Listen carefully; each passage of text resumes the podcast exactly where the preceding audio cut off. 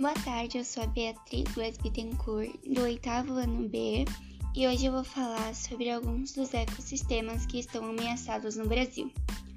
O Brasil tem 3.299 espécies de animais e plantas ameaçadas, o que representa 19,8% do total de 16.645 espécies avaliadas. É o que aponta a pesquisa Contas de Ecossistemas Espécies Ameaçadas de Extinção no Brasil em 2014, divulgada pelo Instituto Brasileiro de Geografia e Estatística, o IBGE. Ao menos 10 espécies são extintas, como aves marícias escamó, gritador do Nordeste, limpa-folha do Nordeste, peito vermelho grande, arara azul pequena e caburé de Pernambuco.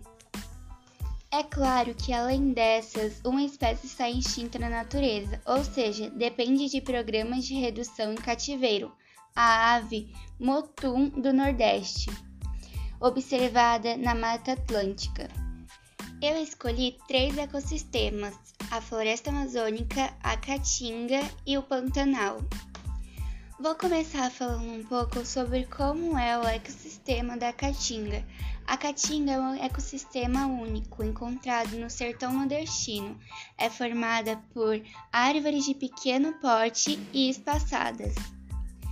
São adaptadas às condições do clima semiárido, que predominam no sertão nordestino e apresentam mídias de temperatura acima dos 25 graus.